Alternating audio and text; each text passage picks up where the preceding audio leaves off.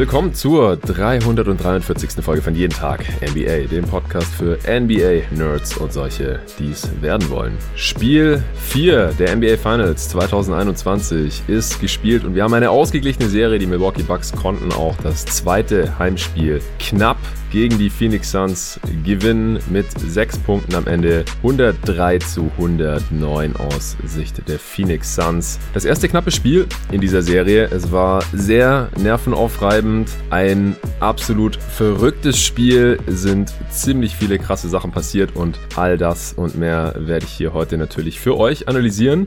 Und dazu habe ich mir mal wieder einen Gast reingeholt und zwar den David Krott. Hey David. Hallo Jonathan. Ja, bei dir ist ja gerade ein bisschen Land unter. Äh, du lebst im, im Raum Aachen und wahrscheinlich, wenn man so ein bisschen die Nachrichten verfolgt hat, dann hat man mitbekommen, äh, dass äh, viele Leute da aufpassen müssen, dass irgendwie nicht das Haus jetzt wegschwimmt. Du hast mir gerade noch geschrieben, kurz vor der Aufnahme, oh shit, bei uns läuft gerade ein Teich über. Ich muss mal kurz gucken, ob die das alle im Griff haben noch. Wie geht's denn jetzt so? Und ich hoffe mal nicht, dass bei dir da jetzt noch weiter der Bach anschwillt und dann irgendwann äh, bei dir es auch ums Haus dann geht. Ja, also noch geht's mir ganz gut. Ich kann aber auch irgendwie nicht aufhören, einfach aufs Wasser zu starren. Das mache ich schon den ganzen Morgen eigentlich. Ich hoffe natürlich, dass das hier nicht schlimmer wird. Wir haben noch Glück, auch wenn ich mir anschaue, was in umliegenden Dörfern und Städten teilweise passiert. Ähm, da sind wir im Moment noch relativ sicher. Aber der mhm. Bach wird schon langsam etwas breiter. Also ähm, das könnte noch eine spannende Nacht werden. Ich hoffe nicht zu spannend. Ja, du hast äh, vorhin auch ein, ein, Bild geschickt und was der Bach, der ist im Sommer normal sehr trocken und sonst, äh, wenn da Wasser drin ist, so einen halben Meter und auf dem Bild sah es eher so aus, als wäre jetzt so drei Meter, fast wie so ein Fluss schon. so ja, Strom. genau. Also es kann sein, dass sich die Lage bald ändert, äh, was die äh, Benennung dieses Baches angeht. Oh Mann, ey. Also ich, ich drück dir die Daumen und natürlich auch allen anderen, die in irgendwelchen Danke. Regionen in Deutschland leben, wo es jetzt viel geregnet hat und wo das Wasser sich jetzt neue Wege suchen muss. Ähm, hier in Berlin ist, ist alles im Grünen also hier regnet es heute auch gar nicht. Gestern hat es auch nicht geregnet. Es ist eher trocken gerade mal wieder hier. Naja, äh, zurück zum NBA Basketball. Du konntest trotzdem das Finals-Spiel letzte Nacht live schauen und bist jetzt auch der erste Gast hier bei Jeden Tag NBA, mit dem ich jetzt mal über die Finals sprechen kann. Die einzigen, mit denen ich bisher sonst in irgendeinem Format über die Finals gesprochen habe, sind André Vogt und Julius Schubert bei Five die Show Videostream auf YouTube und Twitter. Deswegen äh, habe ich die ersten paar Folgen hier bei Jeden Tag NBA über die Finals, habe ich das lieber mal alleine doch durchgezogen, aber jetzt habe ich gedacht, jetzt muss ich mir wieder jemanden reinholen und auch für die nächsten jetzt noch zwei Spiele mindestens in diesen Finals. Game 5 habe ich schon Gast klar gemacht, Samstag auf Sonntag und Spiel 6 wahrscheinlich auch. Sollte es zu einem Spiel 7 kommen, nehmen wir wieder zusammen auf, denn wir haben schon eine Aufnahme zur Draft Class geplant, nächste Woche Freitag und das wäre tatsächlich äh, der Tag nach Spiel 7. Aber mal sehen, ich glaube in der Serie ist jetzt einiges drin, da kommen wir gleich zu. Kurz der Hinweis, die heutige Serie wird mal wieder von NBA 2K gesponsert. Das Videospiel zur NBA. Die meisten kennen es sicherlich. Und ich habe hier im Pod ja jetzt in den letzten Monaten eigentlich immer über NBA 2K21, die aktuelle Ausgabe von NBA 2K gesprochen, dass ich auch selbst viel zocke auf der äh, Xbox Series X, auch mit dir schon gezockt habe, als du hier warst, die letzten zwei Mal ausgiebig. Du zockst es auch ganz gerne bei dir zu Hause auf dem PC. Yep. Aber wie jedes Jahr gibt's natürlich eine neue Ausgabe noch und zwar NBA 2K22 kommt am 10. September 2021 auf den Markt und seit gestern sind da die Cover-Athleten bekannt geworden. Ist immer ein recht großes Ding, große Ehre für die Spieler. Und äh, 2K bringt ja auch seit ein paar Jahren jetzt immer alte, mehrere verschiedene alternative Covers heraus und so jetzt auch dieses Mal auf der Standard-Edition und auf der Cross-Gen, auf dem Cross-Gen Digital Bundle. Also wenn man jetzt zum Beispiel die PlayStation und Xbox besitzt, dann äh, kann man sich da dieses Cross-Gen Bundle kaufen. Dann hat man das Game gleich für beide Konsolen. Da ist vorne drauf Luka Doncic, der sich darüber riesig gefreut hat. Noch krasser ist aber die 75th Anniversary Edition von NBA 2K22. NBA 2K gibt es natürlich nicht schon seit 75 Saisons, aber der eine oder andere wird es vielleicht auf dem Schirm haben. Die NBA hat da jetzt auch so ein extra Logo. Diese Liga, die National Basketball Association, die wird 75 Jahre alt in der nächsten Saison und auch 2K hat sich da was Besonderes ausgedacht und vier Legenden dieses Sports auf einem äh, Cover, das ein Gemälde ist von Charlie Palmer, einem Künstler aus Atlanta. Da sind drei Dudes drauf, die ja diesen Sport mitgeprägt haben. Zum einen Kareem Abdul-Jabbar, das ist zufällig auch der Dude, der die letzte Championship für die Milwaukee Bucks geholt hat vor 50 Jahren. Dann äh, ist da noch dieser Kevin Durant drauf, hat man vielleicht auch schon mal von gehört. Und Großes Ding natürlich auch für uns. Dirk Nowitzki hat es auch mit drauf geschafft. Krasses Ding. Er hat auch einen witzigen Tweet dazu abgesetzt, hat geschrieben, ich weiß zwar nicht genau, wer die anderen zwei Dudes auf dem Cover sind, aber ist cool, dass ich da auch drauf bin. Also äh, uns Dirk ist auch mit drauf auf diesem Cover der Sonderedition von NBA 2K22. Also da ist schon mal einiges geboten, was bei NBA 2K22 sich spielerisch tun wird. Da bin ich sehr, sehr gespannt drauf. Da gibt's ja jedes Jahr eigentlich äh, Verbesserungen. Das wird dann auch die zweite Version, die für die Next Gen äh, konzipiert ist. Da gehe ich auch davon aus, dass wir da auch nochmal einen Schritt nach vorne sehen werden in verschiedensten Bereichen. Da ist jetzt so nichts dazu bekannt. Sobald da was dazu bekannt wird, erfahrt ihr es natürlich auch hier im Pod und ich freue mich jetzt schon auf den September, wenn 2K22 dann äh, herauskommt. Und ich werde es mir natürlich auch sofort holen, wie immer und zocken und dann hier im Pod auch drüber sprechen. So, das war's. Äh, wir kommen zurück zur NBA und bevor wir zu den Finals kommen, gab es noch eine traurige Nachricht und zwar Kawhi Leonard, der, wie sie jetzt, die Clippers haben das jetzt erst an die Presse gegeben, hat sich leider doch das Kreuzband angerissen. Also partially torn ACL ist die offizielle Bezeichnung. Das hatte der eine oder andere schon befürchtet, es wurde gemunkelt, aber nichts genaues wusste man nicht, es war nichts offiziell. Es sah ja sogar zeitweise so aus, als würde Kawhi vielleicht doch noch zurückkommen in den Western Conference Finals. Im letzten Spiel 6 war er dann auch auf der Bank bei seinen Teammates im Trainingsanzug und so. Aber jetzt wissen wir eben Kreuzband, Anriss. Und das bedeutet normalerweise, dass man ja mindestens ein halbes Jahr oder so draußen ist. Das heißt, das geht dann schon tief in die nächste Regular Season rein. Und auch weil wir Kawhi Leonard und seinen Umgang mit Verletzungen kennen, äh, ja, macht es die Sache nicht gerade klarer, wann und wie er das nächste Mal dann im Jersey der Clippers zu sehen sein wird. Beziehungsweise er kann ja auch Free Agent werden und aus seinem Vertrag aussteigen jetzt hier im Sommer. Aber ähm, da müssen wir jetzt auch mal schauen, inwiefern sich das darauf auswirken könnte. Was sind denn so deine ersten Gedanken zu Kawais Verletzung gewesen, David? Ja, erst einmal total frustrierend für die Clippers, weil sie sind ja dieses Jahr so weit gekommen wie ja nie zuvor eigentlich.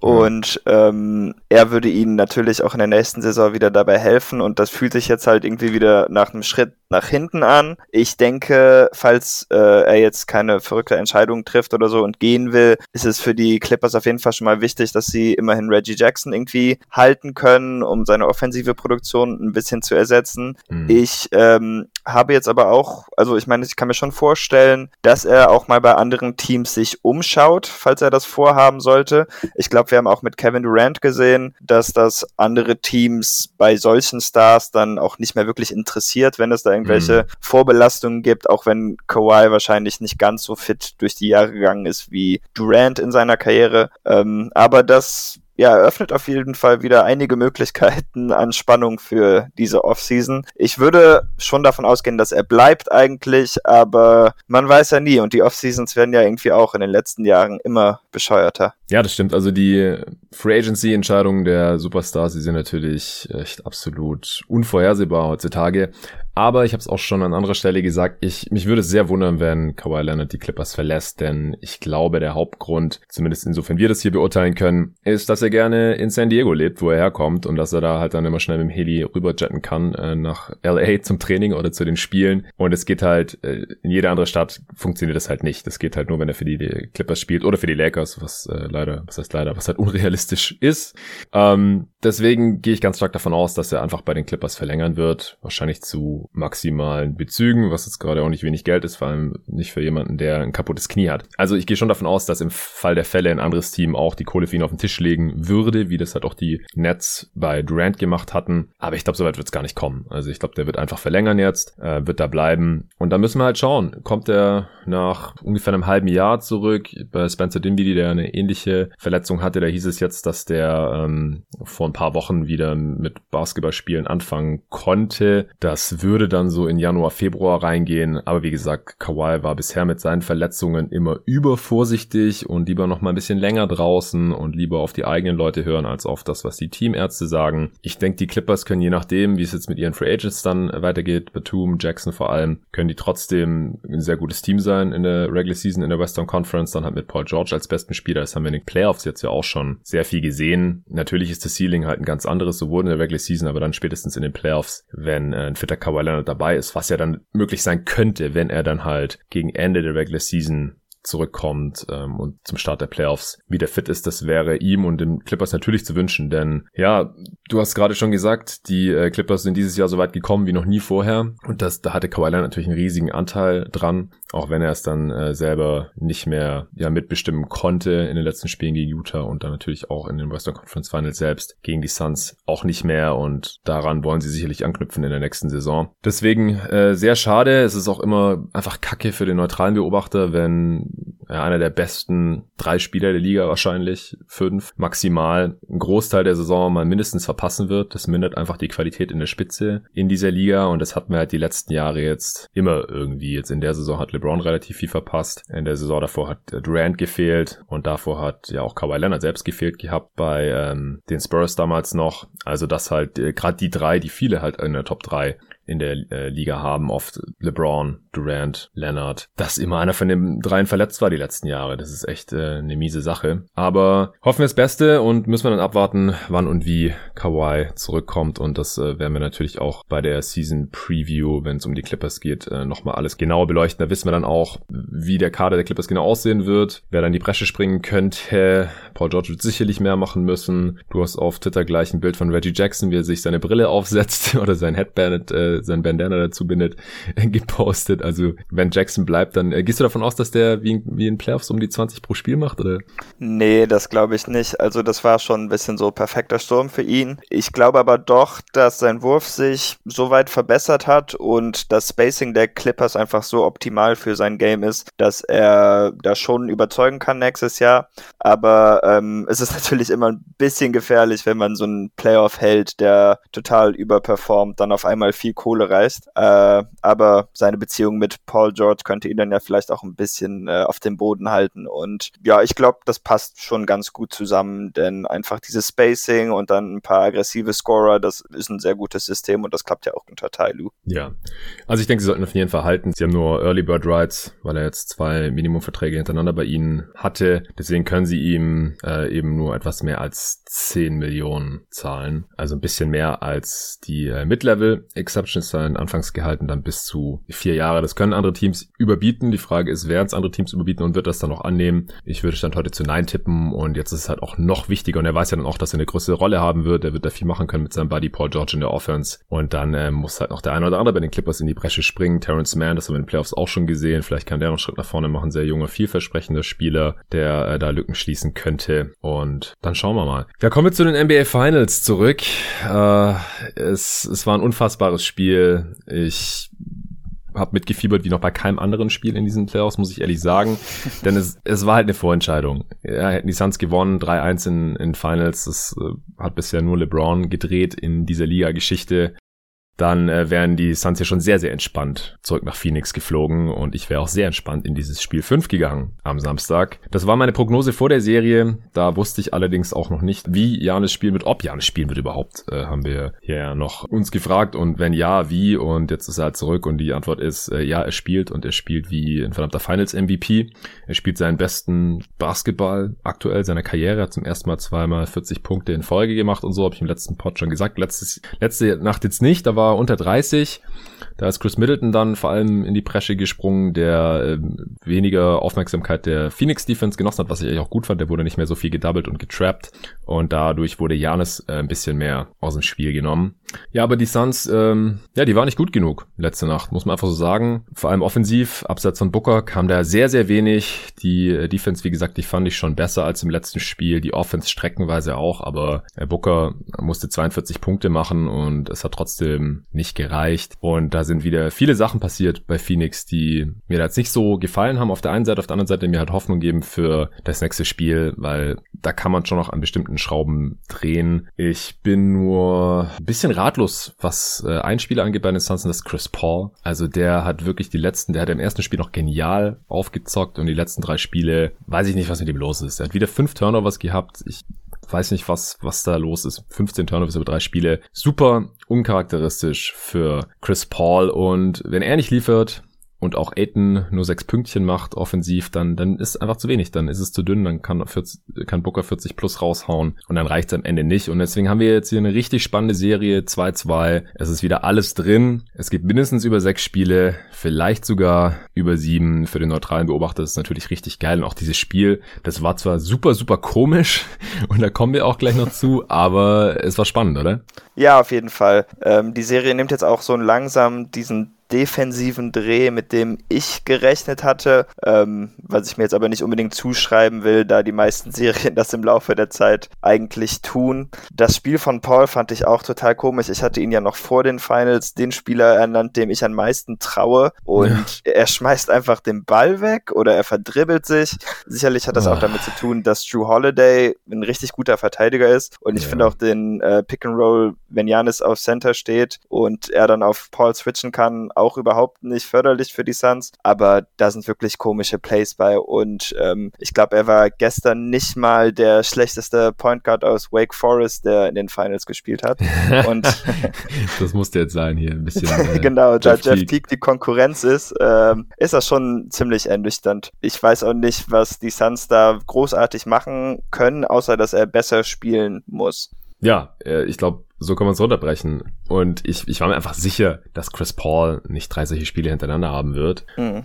Kann, ich kann mir nicht vorstellen, dass er irgendwie komplett fit ist. Ich weiß nicht, ob das noch Covid-Nachwirkungen sind, was nachvollziehbar wäre, weil das hatten viele Spieler auch in der Regular Season schon. Ich habe jetzt auch gesehen, auf Twitter hat einer geschrieben, nachdem ich geschrieben habe, das, das kann nicht sein, dass Chris Paul so spielt, dass die Saison vielleicht zu hart und zu lang für ihn war. Aber das glaube ich halt eigentlich nicht, weil der hat ja relativ eine relativ lange Pause gehabt jetzt noch ähm, nach der Denver-Serie, bis er dann bei den in, der, in Clippers-Serie wieder eingreifen konnte, weil die Suns die Nuggets gesweept hatten. Dadurch hatten sie schon eine viel längere Pause als die Clippers und dann musste er noch die ersten zwei Spiele gegen LA aussetzen. Also das glaube ich halt eigentlich nicht. Ähm, dann hat er ja irgendwelche Probleme mit seinen, ich glaube sogar mit beiden, also mit dem einen Handgelenk und dann an der anderen Hand hat er sich noch den äh, Finger irgendwie ein bisschen, ja, gespraint, äh, ausgekugelt, gestaucht. Ich weiß es nicht. Hab's den Pod damals auch angesprochen.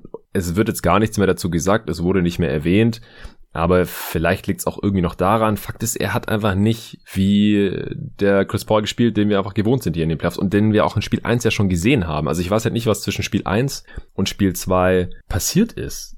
Also Chris Paul hat jetzt ähm, die meisten Turnovers über drei Spiele in den Playoffs seit 2012. Also wie gesagt, das passiert halt einfach normalerweise nie in den letzten neun Jahren. Irgendwas stimmt da nicht mit ihm. Er hat auch seinen Wurf nicht besonders aggressiv gesucht. Er hat ganz am Ende, als das Spiel schon entschieden war, noch ein Layup gemacht, weil die sonst halt eigentlich Dreier gebraucht hätten, aber da war es eh schon rum. So noch auf zehn Punkte gekommen und dann fünf von 13 aus dem Feld, null von zwei Dreier, kein Freiwurf gezogen, äh, sieben Assists bei fünf Turnovers ist halt auch echt echt nicht das Gelbe vom Ei für Fouls. Mit ihm auf dem Feld die Suns auch bei minus 10, was der schlechteste Wert ist. Das ist alles unfassbar unter den Erwartungen. Und dann reicht's halt nicht. Ja, dann, dann verliert man halt in einem Spiel, in dem man alle Chancen hatte, am Ende mit sechs Punkten. Wenn Chris Paul so weiterspielt, dann haben die Suns kaum eine Chance. Also er ist einfach zu wichtig in diesem Team. Ich habe es hier im Pod mehrmals gesagt, er ist der MVP dieses Teams gewesen, die ganze Saison über. Auch in den Playoffs zu einem großen Teil. Also wenn er drauf war, dann lief es einfach viel besser. Sie mussten hier in diesen Playoffs Playoffs schon viel mit einem angeschlagenen Chris Paul klarkommen, damit klarkommen, dass er gar nicht spielt. Und dann hat er Booker streckenweise offensiv übernommen. übernommen. Das hat er letzte Nacht auch gemacht. Ich habe auch gesagt, ich kann mir nicht vorstellen, dass Booker nochmal so ein schlechtes Spiel hat wie in Spiel 3. Und der hat hier mehr als überzeugt. Da kommen wir gleich noch zu.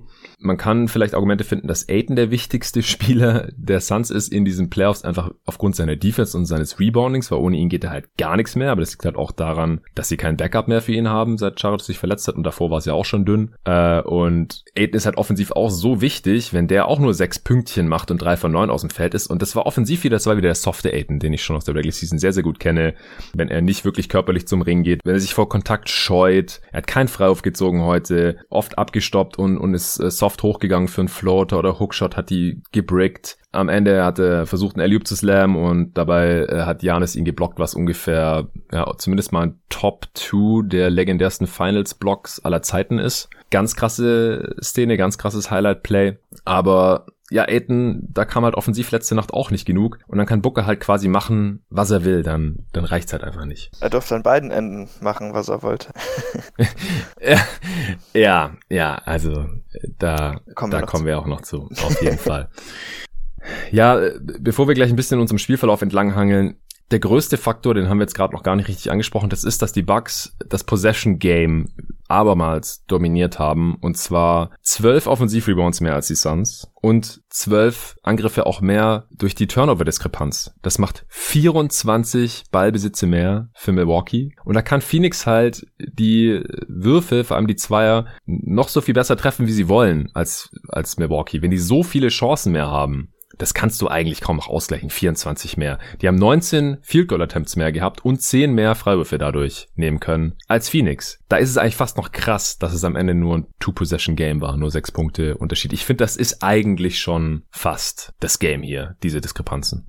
Ja, macht auf jeden Fall Sinn. Dann äh, lass doch mal zum Spielverlauf kommen. Ich finde, Phoenix ist sehr gut ins Spiel reingekommen. Man hat Unterschiede gesehen in der Offense im Vergleich zu Spiel 3. Das hatte ich auch absolut so erwartet. Sie haben sich gute Würfe raus oder bessere Würfe rausspielen können, weil sie ihre Setplays ein bisschen angepasst haben und äh, vor allem halt auch versucht haben, Booker in gute Position zu bringen und dass der nicht einfach die ganze Zeit nur irgendwie Dreier chuckt wie in Spiel 3 im ersten Viertel und dann gleich direkt total off ist. Der hat am Anfang so gut wie keine Dreier genommen, alles aus der äh, Zweierdistanz gemacht, aus der Midrange, aus der Floater Range und ist äh, auch hat immer wieder versucht zum Korb zu kommen, aber auch die anderen Suns, die haben ziemlich viel Druck auf den Korb ausgeübt. Chris Paul ist mal gezogen, die Andre Ayton wurde da gesucht und gefunden. Michael Bridges ist mal in die Zone reingekattet und hat einen kurzen Midrange äh, Fadeaway genommen und solche Sachen. Also das sah mir schon deutlich besser aus als noch in Spiel 1 und auch die Bucks Defense, die war wieder sehr sehr gut aber die hatten da noch ein paar kleine Fehler im ersten Viertel, die die Suns halt gnadenlos ausgenutzt haben. Und ähm, so sind die Suns dann erstmal weggezogen. 10-4, 18 zu 9. Äh, Janis hat sich auch wieder sehr früh äh, auswechseln lassen im ersten Viertel mit noch über neun Minuten auf der Uhr, also und nach unter drei Minuten Spielzeit. Im letzten Spiel auch schon, kam dann auch bei noch sieben Minuten zu spielen wieder zurück. Also hat seine erste Pause hier in den letzten beiden Spielen extrem nach vorne gezogen. Das hat den Bucks am Anfang natürlich auch nichts geholfen. Und Janis kam auch dann relativ schwer offensiv ins Spiel. Oder wie, wie hast denn du so das erste Viertel empfunden? Ja, ich fand auffällig, dass obwohl viel gute Defense gespielt wurde, wie du meintest, hatten die Bucks wirklich ein paar Mal Fehler begangen. Das war dann auch wirklich so, dass wenn die Suns gescored hatten, dann war es dann auch weit offen. Also ich weiß, dass Booker einen Drive über die Seite hatte, wo dann auch irgendwie drei Bucks ineinander reingelaufen sind. Mhm. Aiton hatte auch einen weit offenen Dunk, einfach weil sein Mann ihn verlassen ja. hatte. Also da haben die Suns es wirklich sehr gut geschafft, die Bucks so sehr in Bewegung zu bringen, dass sie viel nachdenken mussten und Fehler begangen haben. Äh, ja, Janis fand ich auch ein bisschen langsam. Ähm, bei Drew Holiday hatte ich mich auch gewundert, was der vorhatte. Der hatte mhm. direkt sechs Würfe im ersten Viertel und da waren auch einige Pull-ups bei. Äh, war natürlich wieder alle chancenlos. Also so sehr er auch gut verteidigt und das muss man auf jeden Fall hervorheben und ist auch ein großer Grund dafür, dass sie gewonnen ja. hatten heute. Ähm, ja, sich selber verteidigt er fast genauso gut, aber unterm Strich ist, ist er dann trotzdem noch ein positiver Faktor natürlich. Ja. Und das andere, was wichtig war, ist glaube ich einfach, dass Middleton ähm, endlich mal ein paar Würfe direkt hochgekriegt hat und dann im Gegensatz zu den anderen Spielen dieser Serie auch direkt von Anfang an getroffen hat und ja, sich damit ein bisschen Confidence erarbeiten konnte. Ja, in Spiel 3 hat er, glaube ich, auch ganz gut angefangen. Der hat auch direkt so ein paar schwere Pull-Ups getroffen. Haben die Suns ja total überreagiert und ihn bei Pick and Rolls äh, ja, hart stimmt. gehatcht oder getrappt. Das haben sie dieses Mal zum Glück unterlassen, weil Middleton, der hat über weite Strecken, war der, hat ein gutes Spiel, war Topscorer der Bucks auch. In dem Spiel hat er 40 Punkte rausgehauen, aber der hatte bis zur letzten Minute oder bis in die letzten zwei Minuten, wo er dann auch nochmal zwei wichtige Würfe getroffen hat und dann halt auch gefault wurde beim Foul Game, sieben seiner acht Freiwürfe getroffen hat. Insgesamt auch, der hatte über weite Strecken keine Freiwürfe oder ganz wenige nur und hatte ungefähr gleich viele Field Goal Attempts wie Punkte. Also das war nicht wirklich effizient. Das ist halt auch das, was ich eigentlich erwarten würde im Schnitt von Middleton in dieser Serie, wenn er halt auch standardmäßig von äh, Michael Bridges verteidigt wird oder oft auch äh, dann von Jake Rauder, äh, weil Bridges in dem Spiel aus irgendeinem Grund auch nicht so viel spielen durfte. Ich weiß auch nicht, was der verbrochen hat, habe ich auch nicht ganz verstanden, aber da komme ich nachher auch nochmal zu.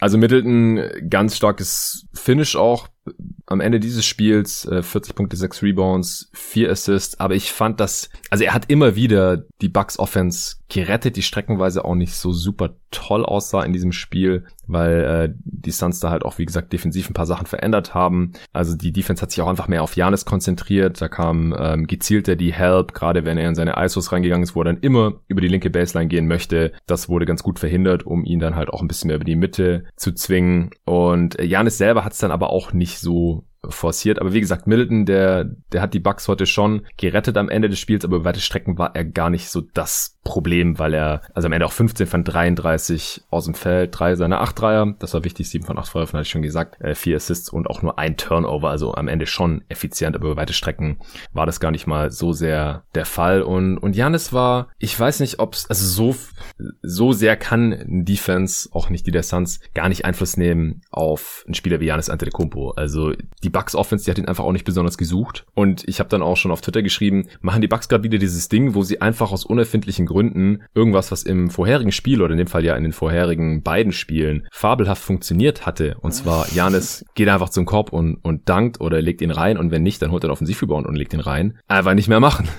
Also das, das habe ich überhaupt nicht verstanden. Ist gut ausgegangen für die Bucks, weil Janis konnte immer wieder Akzente setzen in Transition, hat am Ende auch 28 Punkte gemacht irgendwie. Also hatte ich auch nicht so auf dem Schirm. Nee, 26. Also wenn mich jemand gefragt hätte, wie viele Punkte hat Janis gemacht, hätte ich gedacht, vielleicht so wieder 20 wie im allerersten Spiel oder so. Aber am Ende auch 26, wieder fünf Offensiv-Rebounds, die gefühlt alle extrem wichtig waren und äh, als Suns-Fan einfach genervt haben.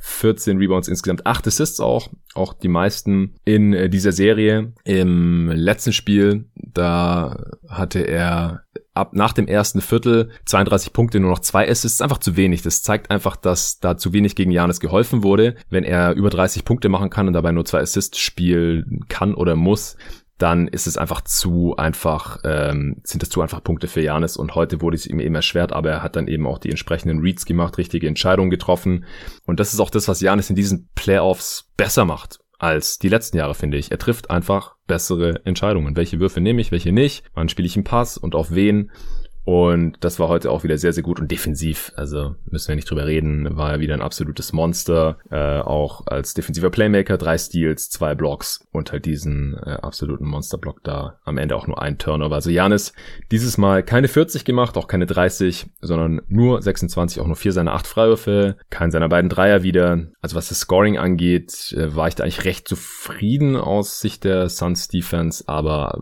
insgesamt war das natürlich ein extrem starkes Spiel von Janis, obwohl er, wie gesagt, gerade auch am Anfang des Spiels massive Probleme hatte, da irgendwie offensiv seinen Flow zu finden. Ja. Hast du noch was ja, zum ersten Viertel? Ja, oder dazu? Zu Janis hätte ich sonst noch was. Also was ja, ich gerne. beeindruckend fand, ähm, war, dass er sich ein bisschen daran gewöhnt hatte, wie die Suns Defense gespielt hatten. Er hatte auch ein paar Plays, die hatten so ein bisschen an LeBron erinnert, dass äh, sobald er über die Mittellinie kam und die Defense sich dann ein bisschen in seine Richtung drehte, also dass man dann sieht, dass die Leute auf der Weak Side irgendwie einen Schritt in seine Richtung schon machen und den Kopf drehen, hat er dann sofort den Spieler in der Ecke gefunden. Da gab es dann auch einen ganz schönen Drive von Middleton, der das dann direkt ausnutzen konnte, dass die Defense nicht im Gleichgewicht stand und so ein bisschen mhm. in die falsche Richtung guckte. Ähm, also das fand ich schon wirklich ein sehr beeindruckendes Spiel von ihm und auch wenn er jetzt keine 40 Punkte gemacht hat, keinesfalls schlecht schlechter als seine letzten beiden Performances. Ja, das sehe ich auch so.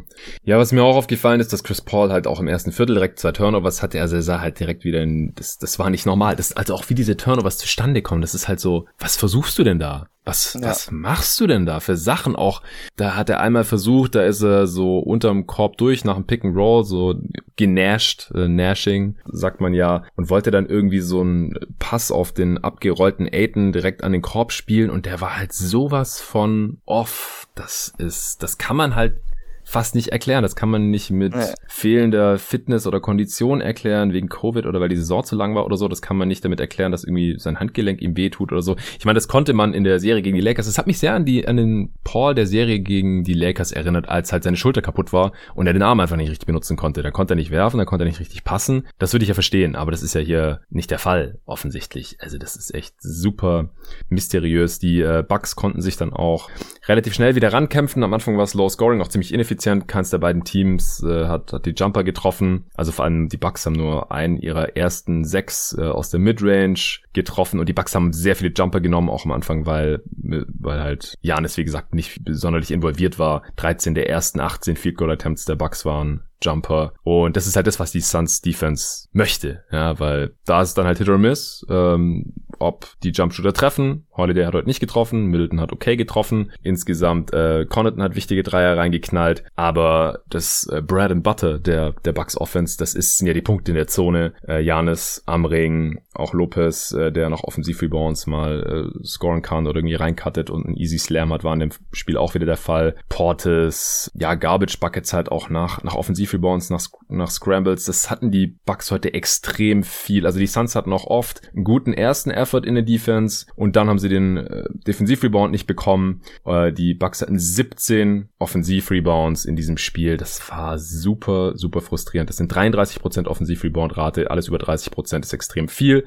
Und wenn die Suns es nicht einigermaßen knapp halten können, und das konnten sie halt heute nicht, auch obwohl Aiden viel gespielt hat, einen Offensivrebound gehabt, die hatten äh, nur 14% Offensivrebound-Rate. Das ist eine Diskrepanz von fast 20%. Und ich habe es ja vorhin äh, hier schon gesagt, das sind zwölf Würfe mehr für Milwaukee. So, so wollen die an ihre Würfe kommen und so können die auch an ihre Würfe kommen gegen diese Phoenix Suns. Das haben sie im ersten Viertel halt noch nicht wirklich gemacht. Ähm, ich, ich fand auch, dass das Spiel im ersten Viertel, vielleicht sogar bis irgendwann im zweiten Viertel, halt auch so ein bisschen so ein Game 7 Feeling hatte, weil beide Teams auch so bescheuerte Turnovers hatten teilweise. Da gab es ja so Szenen, da haben die Teams zwei, drei, vier Mal in Folge immer so den Ball weggeschmissen und niemand ja, hat einen stimmt, Wurf hochbekommen. Stimmt. Und das sieht man ja oft bei Game 7s, wenn halt bei beiden Teams die Nerven absolut flattern und das hatte halt auch so ein bisschen schon diesen Game 7 Charakter, weil es halt so vorentscheidend war, ja. Gewinnt Phoenix ist die Meisterschaft quasi sicher und gewinnt Milwaukee ist hier wieder alles, alles sehr, sehr offen. Deswegen nach dem ersten Viertel, die Suns haben geführt, 23-20 mit einem Offensivrating von 92, was echt nicht gut ist, aber die Bucks hatten halt nur ein 84er Offensivrating, nur zwei ihrer 10 Dreier getroffen. Im äh, zweiten Viertel, da äh, konnten die Bucks dann äh, ausgleichen, das Spiel, und es wurde eine sehr, sehr spannende Geschichte. Äh, da gab es auch ein paar Breakdowns dann bei in der Suns Defense. Janis hatte einen weit offenen Dank. Das darf eigentlich nie passieren. Also klar, noch im Offensivrebound vielleicht mal, aber in einem normalen Halfcourt-Set darf Janis einfach niemals alleine frei in der Zone stehen. also Suns Defense war besser, aber auch noch nicht perfekt. Auch die Transition Defense der Suns, die hat mir hier und da nicht so gut gefallen. Ich meine, dass Janis mal in Transition scored, das kann man halt fast nicht verhindern, das wird passieren. Aber es gab halt auch Szenen wie, dass Brook Lopez der erste Spieler war am Korb der Suns und dann halt ein, ein alley bekommt in Transition und den reinslammt. Also da war ich teilweise auch nicht ganz zufrieden.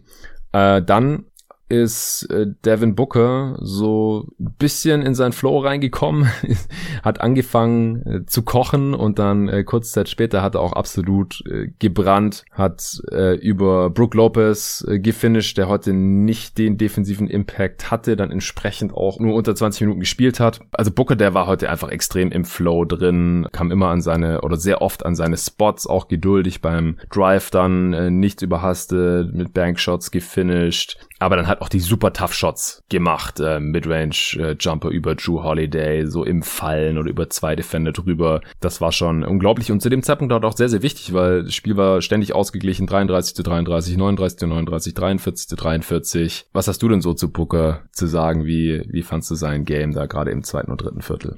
Ja, er hat mich auf jeden Fall ein paar Mal zum Jauchzen gebracht. ich denke, Teil seines Erfolgs liegt auch ein bisschen daran, dass die Bugs sich mehr darauf konzentrieren, dass Holiday äh, mehr bei Paul ist, aber ja, haben wir natürlich darauf gewartet, irgendwann musste er heiß laufen. Und wenn Devin Booker seinen Wurf fühlt, dann ist er halt auch einfach ziemlich schwer zu stoppen. Ähm, er springt einfach so hoch, dass nicht viele Verteidiger ihn covern können und wenn er dann auch noch aus der Bewegung direkt die Würfe nimmt, dann wird das einfach ziemlich ziemlich schwer. Was man sich von ihm vielleicht noch ein bisschen erhoffen könnte in solchen Momenten, ist, dass er sein Playmaking vielleicht ein bisschen mehr aufzieht. Ähm, ich finde schon, dass er manchmal dann Reads nicht unbedingt macht, aber andererseits kann man sich auch nicht mhm. beschweren, wenn jemand in zwei Vierteln 30 Punkte macht. Ähm, und ich glaube, die Tatsache, dass es am Ende nicht mehr so lief, lag auch eher daran, dass er so lange auf der Bank gesessen hat, als dass er da irgendwie ein bisschen aufgedreht ist. Und außerdem muss man ja sagen, dass seine Mitspieler absolut unbrauchbar waren, spätestens als die zweite Hälfte angefangen hatte.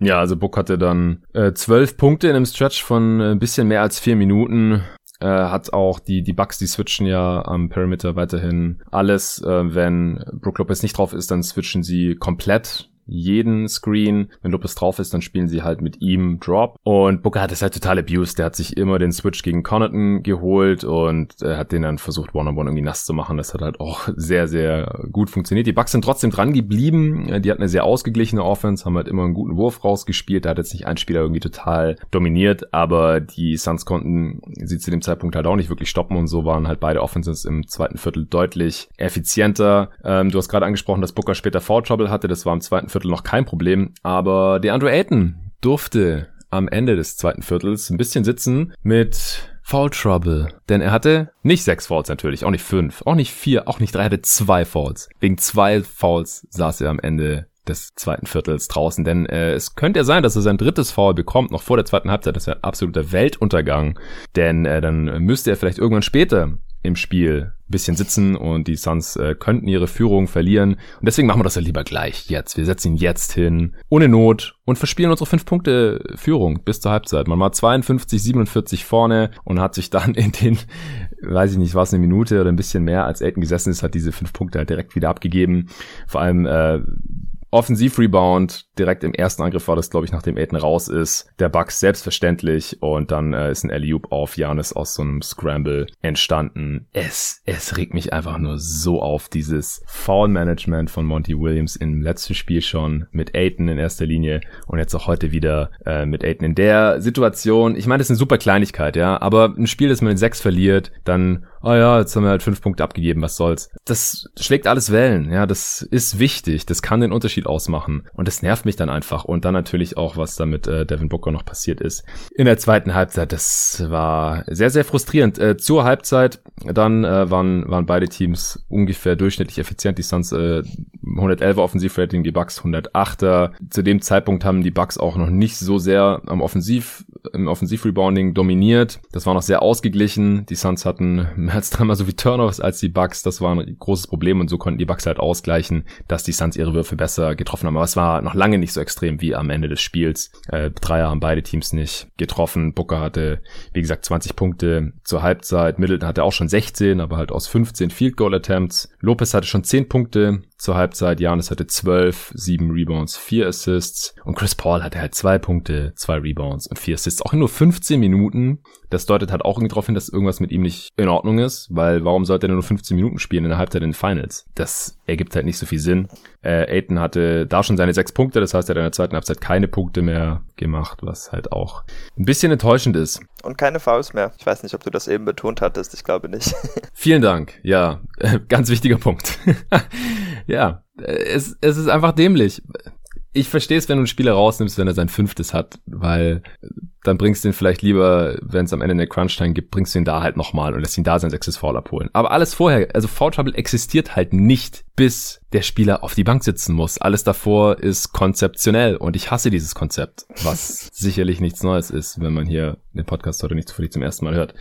Ich möchte auch gar nicht zu sehr dran aufhängen, aber ich finde es einfach so, so unverständlich und es hat so einen riesen Impact darauf, welche Spieler zu welchem Zeitpunkt auf dem Feld stehen oder halt auch nicht. Und gerade wenn es die wichtigsten Spieler sind im, im jeweiligen Game oder die, die besten Scorer, war bei Aiden in, äh, im letzten Spiel auch schon so, der hat in der zweiten Halbzeit noch zwei Pünktchen gemacht, nachdem er in der ersten 16 hatte und Booker halt mit 20 zur Halbzeit. Dann kommt das dritte Viertel und er brennt halt einfach weiter. Er hat dann sehr schnell 30 Punkte gehabt.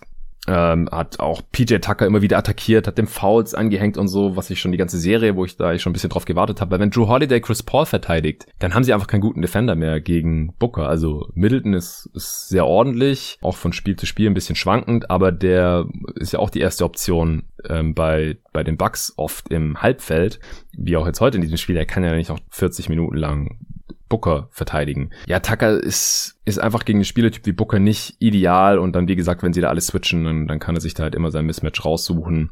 Und dann hat äh, Booker ungefähr zur Hälfte des dritten Viertels sein äh, viertes Foul begangen. Ich muss auch dazu sagen, die Fouls von Booker, also das, ich habe viel Ref-Bashing gesehen von Suns-Fans auf Twitter.